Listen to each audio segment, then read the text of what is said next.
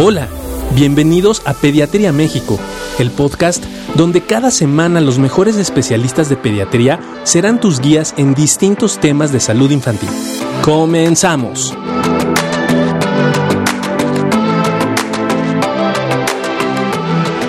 Mi querido y estimado Juan Carlos, ¿cómo estás? ¿Cómo está, Doc? Excelente, muy bien aquí nuevamente con en compañía de todos los seguidores de la Asociación de Médicos del Hospital Infantil, pues muy contentos de poder estar por acá nuevamente. No, y hoy tenemos al super rock star del momento de, de la pediatría en México, el gran conocedor y mismísimo amigo, el doctor Salvador Villalpando. No, ¿cómo estás, mi querido chavo?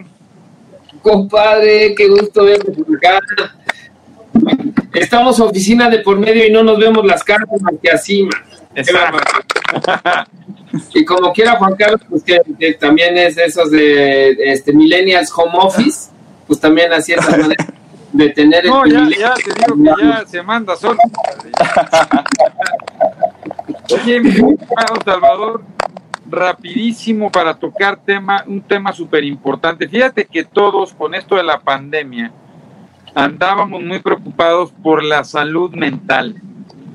Ansiedad, depresión, problemas de sueño. Y sale hace una semana o más o menos este comunicado de la OMS donde dice que en realidad el tema más importante tiene que ver con la nutrición infantil y que el gran riesgo post pandemia será la desnutrición y la obesidad.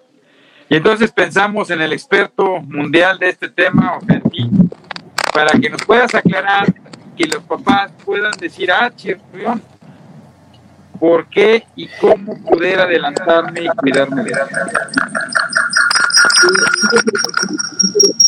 Ese es uno de nuestros grandes, pero no es de ahorita. Te voy a decir porque esa es una de las cosas que aprendimos de los viejos maestros. Fíjense bien en su consulta cómo empiezan a llegar los chicos eh, para el hospital infantil en particular, ¿no? Cuando empieza este, una crisis económica importante, como te podría yo decir de las del 94, fue cuando, pues tú te acuerdas, compadre, que nos, tocó ver la llegada de, pues a lo mejor los últimos kwashorkors, ¿no? De la, de este, del siglo pasado, los niños con, con desnutrición crónica agudizada, grave, con edema, que, este, que, que se veían eh, en vinculación directa a la crisis económica de nuestro país y que ahora estamos viendo con nuevas, eh, nuevos paradigmas porque a la par ya estamos viendo el doble golpe de, este, de la salud nutricional de, de, de México, ¿no?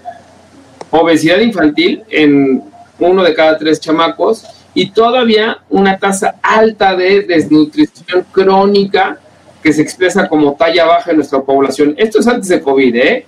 Esto es todavía el reporte 2018 de, este, de la de salud y nutrición, en el que teníamos 12% de talla baja para la edad, desmedro, no confundamos, Juan Carlos, ahí las vocales, desmedro, este, porque es esa, este stunting también que le llaman este, los, los millennials o amer, americanizados, eh, tiene que ver con deficiencia de micronutrientes, ¿ok? Y a la par teníamos este 30, 34, 38%, dependiendo de cada grupo de edad, de sobrepeso más obesidad. En los menores de 5 años, allí estamos en el rango por ahí de los 10, del 10%, 9.7% de hecho, y que es, es el único grupo poblacional que tuvo una reducción del 2012 al 2018 se lo atribuimos a que le hemos echado muchas ganas a la lactancia materna exclusiva que va a ser con lo que voy a cerrar este esta transmisión para echarle más porras a la lactancia materna exclusiva que, es probablemente lo que nos va a sacar adelante de desde el punto de vista de salud nutricional. Pero habiendo dicho lo cual, hay un concepto muy importante de salud pública que es el que nos transmite la OMS, que es el concepto, la noción de seguridad alimentaria.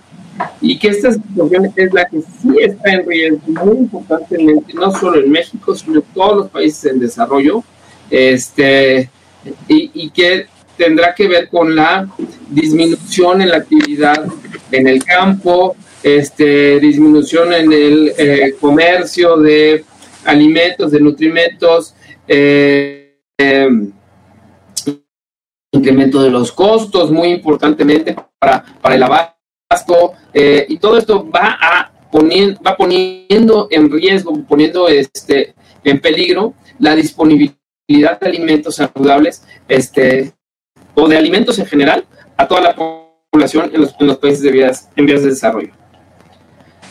Ahora, la panorámica en México es diferente mm, porque estamos además en, en la situación y que ya es una, pues ya está visualizado, inclusive la semana pasada, este, decimos la fecha en la que estamos, Juan Carlos, o lo dejamos atemporal como somos nosotros los del infantil, así en el espacio-tiempo, porque la semana, la, segunda, primera semana de agosto en México. La primera de agosto, sí.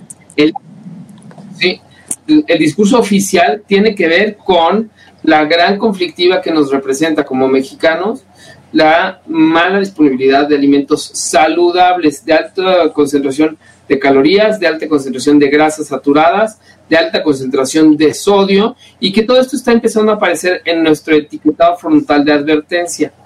Este ocurrió inclusive que en Oaxaca se pone la posibilidad de eh, penalizar eh, administrativamente, económicamente y hasta con cárcel a todo aquel que regale, este, ofrezca, compre alimentos como si fuera tabaco, cigarro a los, a los niños.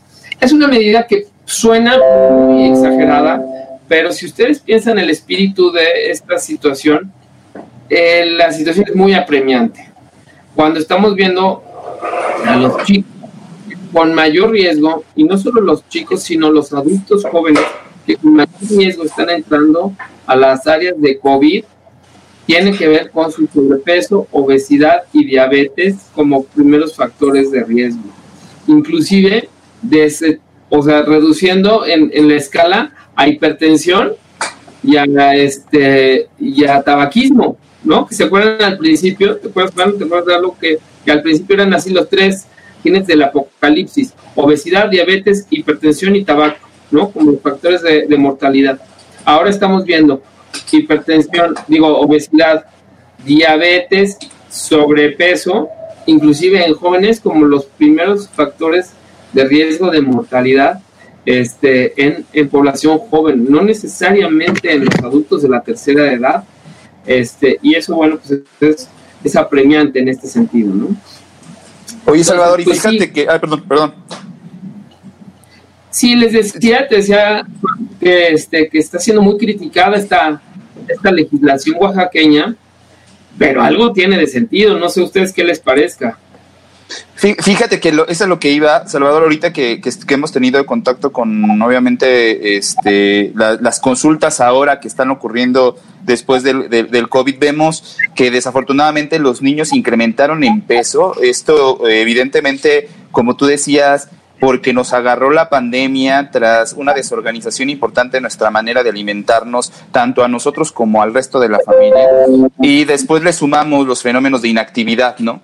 Este, que lo que se pretende ahora con este reinicio de, clases, ¿no? Es que los niños puedan tener un poco más de actividad y regresar a la parte deportiva y tener fútbol y demás, pero ah, difícilmente podrá ser la misma actividad que estaban desarrollando al ir a la, a la escuela. Entonces, eh, como tú decías, esta parte que se viene junto con la, con la parte, con la, con la situación de COVID de los etiquetados en los alimentos, algo que se venía persiguiendo de hace tiempo y, recuerdo, ese Salvador, hace algunos años que, que, se estaba con, más fuerza todavía que ahora, apenas se, se autoriza, pero se trabajó desde hace bastante tiempo con eso. Y entonces, ¿realmente crees que esta, esto pueda favorecer, como tú decías, el hecho de que la gente pueda encontrar en los alimentos etiquetados estos, estas advertencias de que tienen muchos contenidos en azúcares refinados, de que son muy altos en grasas, ¿crees que esto sea suficiente para poder detener esta pandemia todavía probablemente mucho más intensa de obesidad que tenemos? Te, lo digo así categóricamente y tú sabes, tú sabes lo que yo participé activamente en, las mesas de, en la Secretaría de Economía Y una de nuestras así metas del Hospital Infantil de México para que nuestros, nuestros colegas lo sepan son esos dos advertencias que dicen eh, corantes no calóricos, no se recomienda y contiene cafeína que no se recomienda en niños. Este, esos son los, dos, o, la contribución del Hospital Infantil de México directamente. Y la respuesta es no, no va, esto, esta sola medida no va a reducir el, este, la, obesidad, eh, pero sí es uno de los componentes más clave, más importantes, en los que más vamos a ver medición. Y se los voy a decir porque en, cuando salió el impuesto al refresco, cuando decían es que reduce 6% el consumo, ¿sí? 6% del consumo evidentemente no resuelve el problema, pero sí abona muchísimo desde el punto de vista, como nosotros pensamos desde el punto de vista científico, sí, es una diferencia estadísticamente significativa que vale la pena la intervención. Y ahora, si a esta, a esa intervención de 6% de reducción le agregas un etiquetado frontal que en países como Uruguay, Chile e Israel, donde se ha, se ha utilizado ya, te reduce el consumo, ¿no? Este, eh, y, con ello la venta seguramente, hasta en un 12 y 15% en algunas experiencias. Le vas sumando, ahí ya tienes 22% de reducción del consumo. No es lo único que hay que hacer. Como bien lo dijiste, Juan, hay que meter a los niños, hay que continuar con la actividad física, hay que reducir los tiempos de eh, eh, snacking que le llaman, que son los refrigerios, que ahora en casa se convierten en refrigerios hasta peligrosos, ¿no? Porque pues es lo que está refrigerando toda la familia. Este, galletas, pan de dulce, eh, juguitos, etcétera. Entonces, uno de los cambios que yo he propuesto, no he propuesto yo, pues es una propuesta muy, muy, muy global, es si no quieres que se lo consuman, no lo lleves a la casa. Si por otro lado te estamos recomendando que consumas refrigerios saludables, ten disponibles una buena cantidad de refrigerios saludables. Siempre les platico de, de, de, Maite, mi este, cambió todos sus refrigerios por manzanas. Entonces, el, el domingo que me toca ir al súper, me grita desde la puerta: ¡No se te olviden las manzanas! Y sí, es su, su, su, labor recordarme que tiene que haber refrigerios saludables y que cambiemos el, es, el espectro de cómo se ve nuestra alacena con productos procesados versus cómo se ve nuestra alacena, nuestro refrigerador con alimentos frescos, ¿no?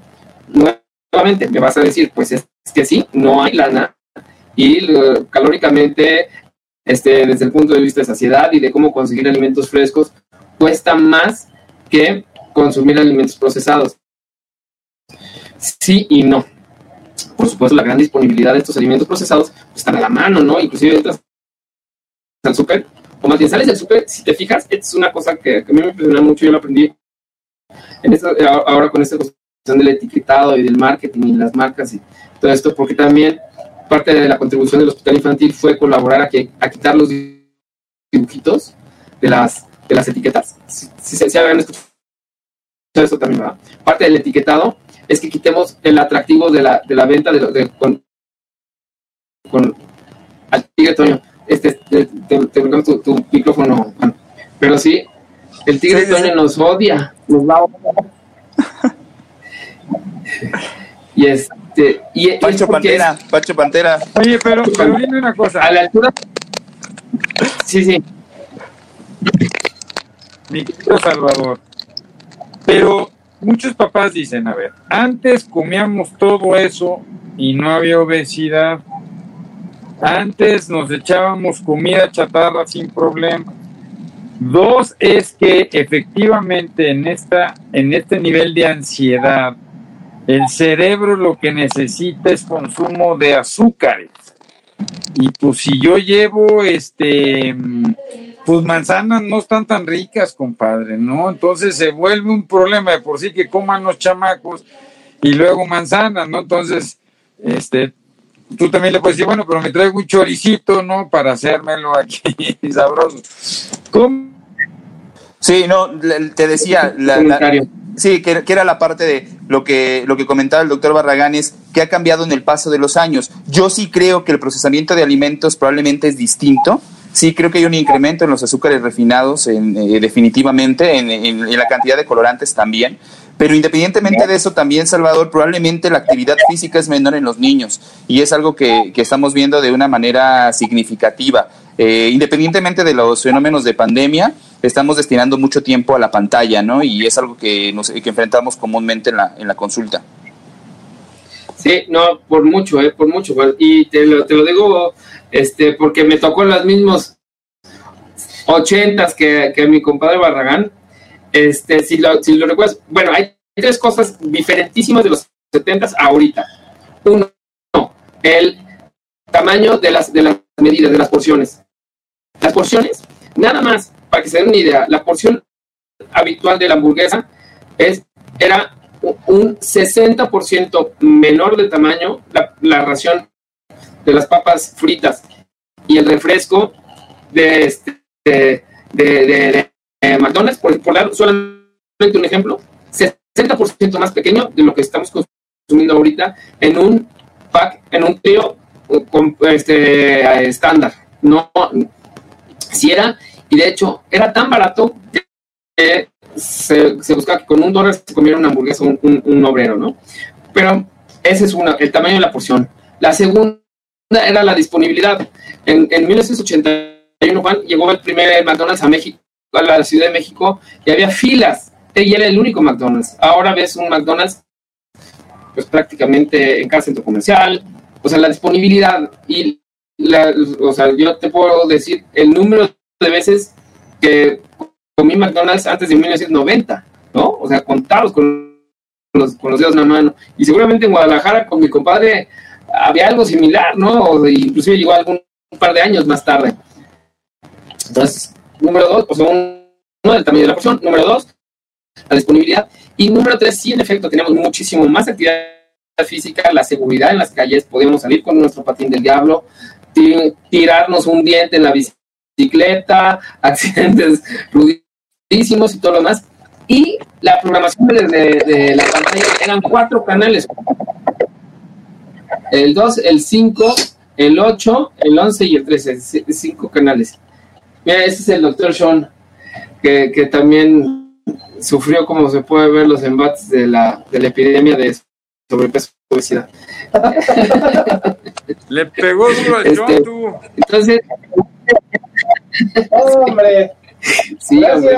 Sí, Se nos está queriendo complicar la situación con mi Entonces, sí, o sea, es mucho más multifactorial, ¿no? Entonces, esos cinco canales para niños era en el canal 5 y empezaba a las 3 de la tarde, después de que acabamos de comer. Y veíamos una o dos horas. A las 6 de la tarde en mi casa, había apagado la televisión y nada más habíamos visto como de cuatro y media a seis. Porque después venían, la familia Telerín salía a las siete, Juan. Pues imagínate, ya nos mandaban a dormir desde esas horas.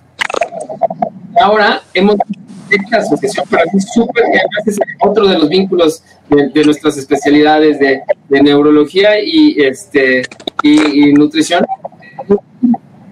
30 minutos de tiempo pantalla se refleja en un mes en un kilogramo metro cuadrado de índice de reducción de índice de masa corporal. Y se refleja en un mes en una hora más de sueño en promedio. Entonces, estos, estos dos hallazgos, porque ahora quiero darle al tema de sueño, que, es también del área de ustedes, el sueño, reducción de sueño. Miren, Me voy a venir para acá, compadre, porque hay dificultades técnica. estoy bien, tú estás ahí, yo aquí me quedo atrás. Entonces, hablando de esta parte de sueño, que es súper relevante la, la, resolución de por cada minuto de sueño que tú incrementas, reduces el riesgo de sobrepeso obesidad. Por cada minuto que tú reduces de tiempo pantalla, incrementas sueño y reduces sobrepeso obesidad. Y siempre, no sé si lo viste, creo que, creo que fue el, este, tu paisano Jorge Lazar, un alergólogo muy prominente de, de, este, de Guadalajara, nos dijo, una pregunta abierta, ¿cómo van todos con su sueño en la pandemia? ¿Han dormido peor? Yo le dije, fíjate que no. Afortunadamente yo he dormido mejor y tengo un monitor, Juan, mira, de sueño y que me marca calidad de sueño. Como podrás ver aquí, eh, mejor, más horitas. En este, eh, tengo más horas de mejor sueño, de mejor calidad de sueño, ahora desde, desde marzo para acá, que tiene que ver con que no te a un hospital y tal, y de verdad las modificaciones de la alimentación en casa, que ahora estamos comiendo todos en casa, más días de la semana en casa, han hecho que pueda yo controlar mi peso como no lo podía controlar viniendo a trabajar todos los días. ¿no? Entonces, son, son condiciones que no te pueden ayudarnos, pero que sí tenemos que muchas veces hacerlo de forma propositiva como plan de acción en casa. no, totalmente de acuerdo. Recomendaciones, ¿no? Reducir tiempo de pantalla, pero así decididamente. ¿Cuánto tiempo estás viendo pantalla de los niños? Reduce media hora. Como acuerdo, no es castigo, es plan de acción de salud de la casa. Bueno, pero ¿qué va a pasar ahora que toda la escuela, no todas las horas se van a ir a pantalla? Y a mí me encantó lo que decías, a lo mejor que el snack sea saludable. Eso. El, y la hidratación que también están dejando tomar agua. Sí, mira, también tengo de la que nos donaron acá en la asociación, una buena cantidad de agua y agua disponible, eso es bien importante. Es una de las cosas que nos falló el, el, el, el planteamiento de eh, el impuesto al refresco, que se había planteado que lo que se sacara de esto fuera para bebederos en las, en las escuelas, que ha fallado. Y es de verdad un diferencial importantísimo. Y ahora que tenemos bebedero en la casa, tenemos agua potable disponible en las casas, la recomendación es que como plan siempre haya agua en el escritorio al momento de empezar la clase de este en, línea. Igual pónganle en un, en un frasco tapado porque los niños ya con el cansancio van a tirar el agua a la computadora, agua con este, pero siempre que tengan agüita disponible de este, agua simple. No es un premio, una bebida, o sea, necesitamos agua simple para estarnos hidratando. Porque esta parte de concentración en la pantalla y el cubreboca no se diga, nos, da mucho más sensación de sed, nos, seca la boca y hay que estar continuamente hidratándonos. Es, es una. Y la otra es cómo planear el refrigerio saludable. Eso es en, esta cuestión del paisaje. Yo nada más, así como mentalizar a las mamás, papás, doctores, doctoras que estamos en casa, que podamos tener en nuestro refrigerador al abrirlo al menos cinco colores diferentes. Cinco colores que vayan de el verde de verduras. Y no latas, ¿verdad? No, no, de colores roja. Ganaste, compadre. Ganaste, No, ya me imaginé cervezas, ¿no? sí. Tu gama de colores de cerveza. Pero que haya verduras, que haya frutas, que haya este. En, en México, afortunadamente, todo el año tenemos una buena variedad de verduras, frutas y, y cereales disponibles y hay que aprovecharnos de eso, ¿no? Este, Oye, y otra cosa que tú siempre, yo, yo le aprendí al maestro siempre le aprendo cosas interesantes, es la tendencia de la gente ya es a verte más llenito, ¿no? Sí. Entonces, ¿cómo pueden los papás decir, oye, voy a ver si mi hijo a lo mejor pues ya está en sobrepeso y, y entonces, porque luego te pueden decir, no, pues, yo lo veo, está ponchado, ¿no? Somos, en la familia somos de hueso ancho. Exacto. ¿Cómo puede ser sí, la mamá así para decir, oiga, es importante? Y esa es otra de las recomendaciones que nos hace la UNICEF, perdón, la, la OMS ahora en, en, en, este, en este documento, en el que buscamos uno que haya por parte de los gobiernos seguridad alimentaria y que haya posibilidad de atender todas estas, estas circunstancias y se le recomienda a los gobiernos inclusive, ¿no? Promover el desarrollo de la agricultura local y la diversificación productiva, que esas son cosas interesantes para ellos, pero para nosotros, uno, mantener los programas de asistencia social y llevar a los niños a eso y talla después de los dos años, al menos cada seis meses. Y antes de los dos años, en el, los primeros seis meses cada mes, después cada tres meses, hasta los dos años, para tener un buen registro de ganancia de peso, sobrepeso obesidad, tenerlo bien identificado para, para, para poder tomar decisiones temprano de qué podemos modificar y qué no tenemos que modificar necesariamente, ¿no? Dicen ellos también de la OMS, de la recomendación de asegurar el consumo de alimentos de origen animal, por ejemplo, huevo, y con, y con ello la suplementación de micronutrientes. Que lo... Oye, pero dicen que el huevo, el pollo y eso adelantado por las hormonas el proceso de adolescencia y pubertad. Entonces, mucha gente me encontró en la foto y dice, no, porque si como de esas cosas, este, los chavos están adelantando. ¿Qué tan cierto es que la alimentación está modificando la pubertad y la adolescencia? Sí hay una vinculación cercana, igual podemos, podemos sentarnos con los endocrinólogos, porque en efecto las hormonas de los de, estos eh, en, el ganado en general sí ingresa al organismo y sí tiene efectos en el organismo, pero de ahí a hacer prematureces más precoces tiene mucho más que ver con la obesidad. Recuerden que la obesidad, la grasa corporal, se asocia con mayor producción de estrógenos. Y esto está muy claramente identificado con tallas más altas en edades más tempranas, aparición de menarcas más tempranas y caracteres sexuales femeninos mucho más tempranos y con ello el hipogonadismo hipogonadotrófico en los varoncitos. Entonces sí tiene que ver con las hormonas y sí tiene que ver con la ganancia de peso, no tanto las hormonas del pollo, de la o del huevo, pero sí la ganancia de peso y es donde hay que tener mucho más cuidado que realmente que sean productos altamente orgánicos o libres de, de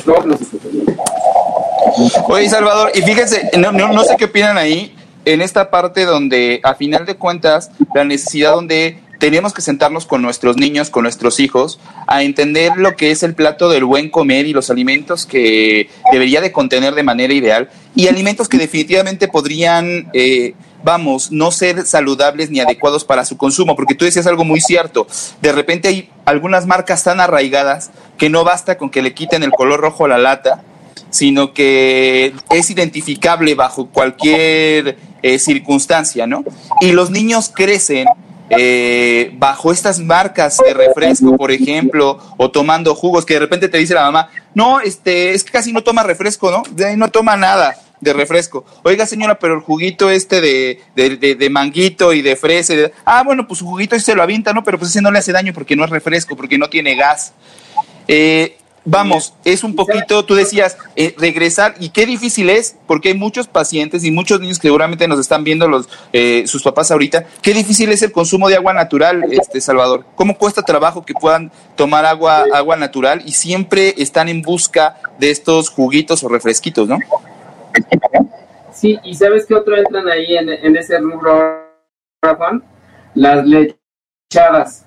Estas bebidas que, bueno, ya vas al super y hay un anaquel más grande que el de las leches de las lechadas. Me refiero a estas leches de soya, de arroz, de este, avena, todas las marcas ya tienen su, su variedad. Y no es más que agua con azúcar, con una mínima olvido por ahí de alguna proteína. Pero, por las alergias, compadre.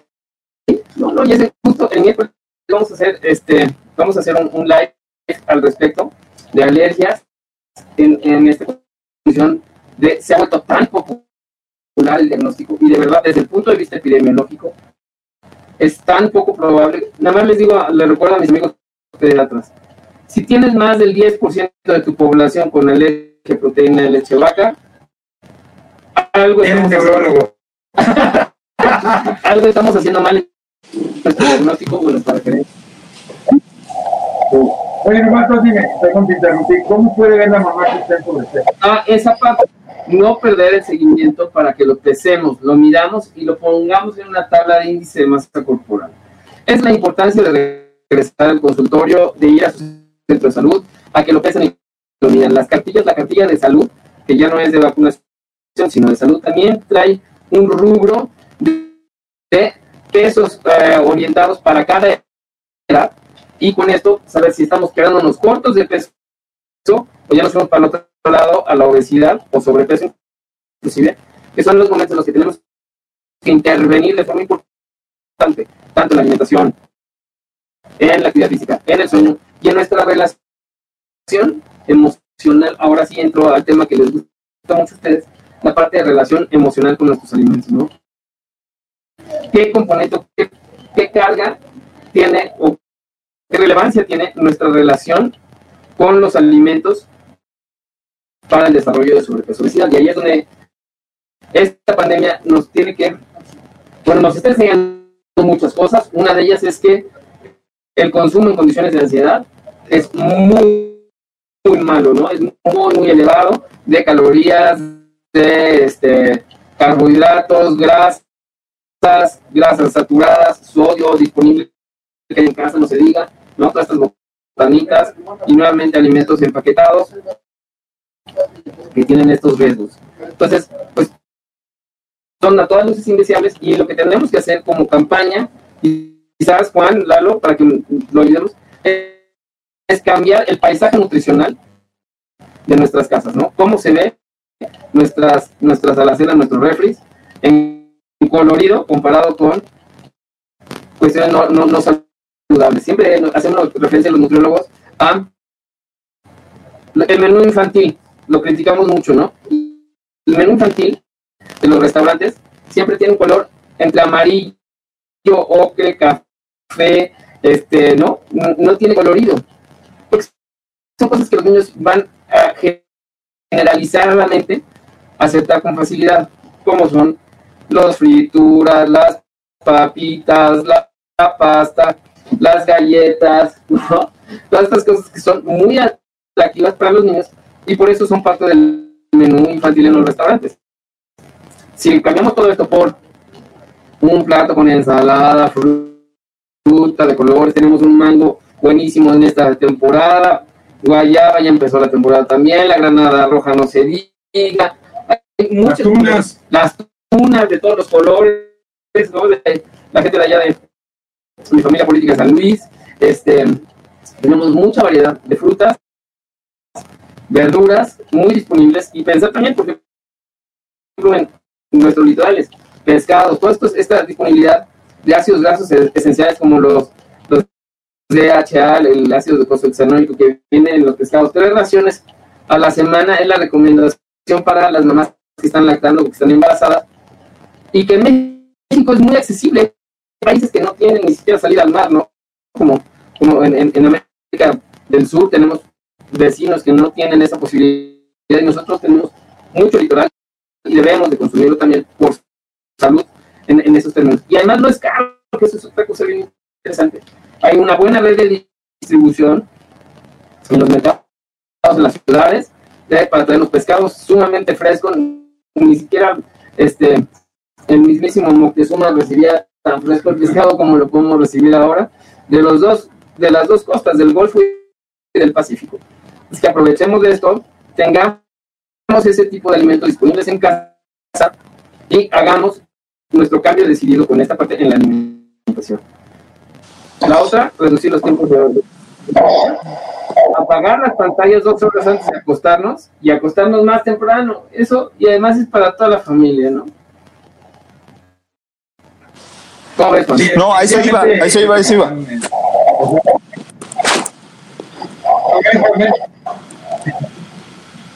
No, le iba a decir, le iba a decir eh, justo esta parte de cómo el regreso a clases podría favorecer esos dos aspectos, ¿no? Uno que nos eh, comentaban bastante que es cómo se modificó la manera de dormir de los niños, cómo empezaron a dormir más tarde y despertar más tarde, ¿no? Y ahorita con este regreso vamos eh, de, la manera virtual a, las aulas, por lo menos tendrán que despertar más temprano, lo cual también obligará a que vayan a dormir un poco más temprano. Entonces creo que es un buen momento para intentar realizar estas modificaciones, tanto en la manera de dormir como en, los snacks que decías, que eso es muy interesante, porque sabes que, que ahora con, con, la, con, la, con, la, con la educación virtual se están dando ciertos este, eh, recesos, ¿no? Cortitos, 15, 20 minutos, un receso más largo, y entonces tener unos snacks saludables, unos pepinitos, unas jicamitas, como decías, ¿no? Tu agua natural, tu vasito de agua natural o tu, o tu termo ahí de agua natural, pues estaría ideal, ¿no? Y empezar a hacer esas modificaciones ahorita en estos horarios y bajo esta estructura creo que podría ser una buena opción para los papás que nos están viendo.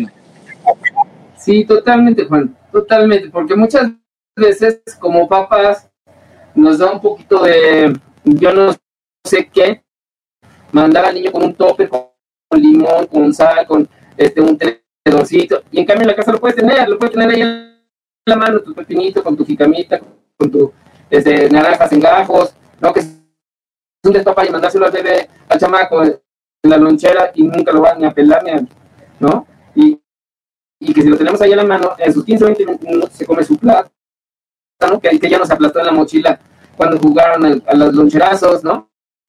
Este, que ya no, no, no se lo va a, a, robar el bully del salón, ¿no? Tiene todo a la mano, tenemos todo a, nuestro favor para que los niños puedan, puedan tener esta actividad de refrigerios saludables de poca proporción y además de todo, llegar a a comer porque no, no a ninguna parte ni regresar de la escuela y, y, encontrar, y tropezarse en su camino, como ocurre muchas veces con el señor de las papas, el señor de la, del chicharroncito con su salsita, la señora de los dulces en bolsita. Este, entonces, ahorramos camino, ahorramos tiempo, tenemos alimentos saludables. Vamos a aprovecharnos de esta situación, vamos a hacer de esta adversidad una oportunidad para mejorar nuestra nuestra alimentación y nuestras condiciones de actividad y nuestras condiciones de salud global en la familia. Eh, estamos por terminar, Doc. Eh, ya se nos ha ido muy rápido el tiempo, como siempre, pero Salvador, yo tengo una pregunta que nos han hecho muy frecuente. Los cereales, este, Chava, ¿cómo ves? Este, de repente las manos dicen, quiere cereal en la mañana, luego se avienta un cerealito en la tarde y luego quiere cenar cereal, ¿no? Y que además pensamos que con el cereal es lo máximo, lo, lo mejor, porque tiene mucha fibra y aparte los llena, ¿no? ¿Qué opinas de esto? Sí, fíjate que sería ideal que tuviéramos cereales disponibles sin azúcares añadidos para niños. Pero el atractivo, el gran atractivo del cereal para niños, este, o los cerealitos para niños, es que tienen muchas azúcares añadidas y saben muy rico. ¿no? Y tienen este colorido, como tú decías al principio, Juan, que no tenían los alimentos antes de los pigmentos artificiales, etcétera. Entonces, cuando nos referimos a cereales, estamos hablando de cereales de grano entero, ¿sí? Desde arroz integral, este, harina integral, avena, etcétera. Yo lo reto a que hagamos esta parte, ¿no? Granulitas, avenitas en casa, que los estemos mezclando con frutos secos, que los estemos mezclando con otras cosas, eh, con frutos frescos inclusive, ¿no? Y que lo podemos dar, por ejemplo, con yogur, con un lácteo, lo podemos dar también como, pensar también como la, gran bondad de nuestra tortilla mexicana, ¿no? como parte del cereal integral por antonomasia en nuestro país y que tiene su buen calcio, afortunadamente es una de las cosas bien interesantes, su buena cantidad de fibra, y en México además las harinas están fortificadas con hierro, entonces las harinas de maíz, quiero decir, están Entonces, mucho la pena cambiar nuestro paradigma de ofrecer a los niños el taquito, el taquito con salas, no a la hora de la comida para acompañar los alimentos, en lugar del el taco de harina, el burrito gringo, ¿no? sí, nuestros este, amigos del extranjero sabrán que el burrito, pues sí se inventó en México, pero se perfeccionó en los United States, y, ahí viene el burrito de McDonald's, el burrito de, de chipotle, muchas otras cosas que no son nuestras, ¿no? Pero que hemos adoptado en muchas formas, este, como, como parte de la, de la integración eh, cultural con nuestros vecinos del norte. Bueno, pues la asociación te queda, te deja abierta la asociación para que hagamos toda esta promoción y podamos aprovechar este año escolar para mejorar la nutrición y tratar de tener un impacto importante tanto en nutrición como en obesidad. Invitarte a que nos hagas unas buenas este, dibujos para estar promocionando, y que, porque yo creo que la única forma es estar haciendo una educación continua, totalmente y permanente sobre esto que has venido tú hablando y estimulando. Sí, Juan Carlos, muchísimas gracias, Juan. gracias, Salvador. Gracias, Doc. déjame decir una cosa, con tres para todos, abiertas a todos. Uno, vamos a pesarnos y medirnos ahorita que estamos empezando el ciclo escolar. Dos, vamos a decididamente tener planeado agua y refrigerios saludables en casa. Y tres, vamos a planear dormir menos una hora antes de lo que nos estamos comiendo. Yo les invito a que vean entre 7 y media, 8 de la noche, los niños ya en la cama. Van a ver cómo el rendimiento escolar, el apetito, el mismo peso van a verse reflejados antes de que acabe septiembre. Entonces, lo dejamos como reto hacer esas tres modificaciones. No, octubre, no, octubre, porque ya estamos empezando septiembre. Ya, en un mes, en un mes lo vamos a ver. Anímense, anímense vamos a hacer el challenge, Him Challenge. Bien. Vamos a hacerlo. Fíjale, fíjale, vamos. Dormirse a las 7. Refrigerio saludable y pesar sin medirse. Va, Juan. Totalmente de acuerdo, me parece, y vamos a hacer un hashtag que se llame Him Challenge y, y vamos a pedirle a todos nuestros niños y, y- y- y papás que nos están viendo que nos apoyen con el hashtag y que realmente lo hagamos, dormirnos temprano y cuidar lo que nuestra alimentación, ¿no? Venga de ahí. Venga. ¿eh? Doc, gracias, Salvador. De verdad, muchas gracias No, a ti, por, como siempre. por compartir estos espacios y ahí estamos a sus órdenes. Muchas gracias. Padre, cuídate Juan, mucho. gracias, un abrazo. Esto fue otro episodio de Pediatría México. Y recuerda, los países caminan con los pies de sus niños. Si este episodio crees que le puede ayudar o servir a alguien, por favor compárteselo. Le podrías estar ayudando mucho más de lo que te imaginas. Síguenos en nuestras redes sociales. En Facebook e Instagram nos puedes encontrar como AMHIMCDMX, AM de Asociación de Médicos, HIM de Hospital Infantil de México y CDMX de Ciudad de México. Nuestra página web es amhim.com.mx. Para cualquier duda o comentario, escríbenos al correo electrónico pediatriamexicopodcast.gmail.com. Gracias por acompañarnos. Hasta la próxima.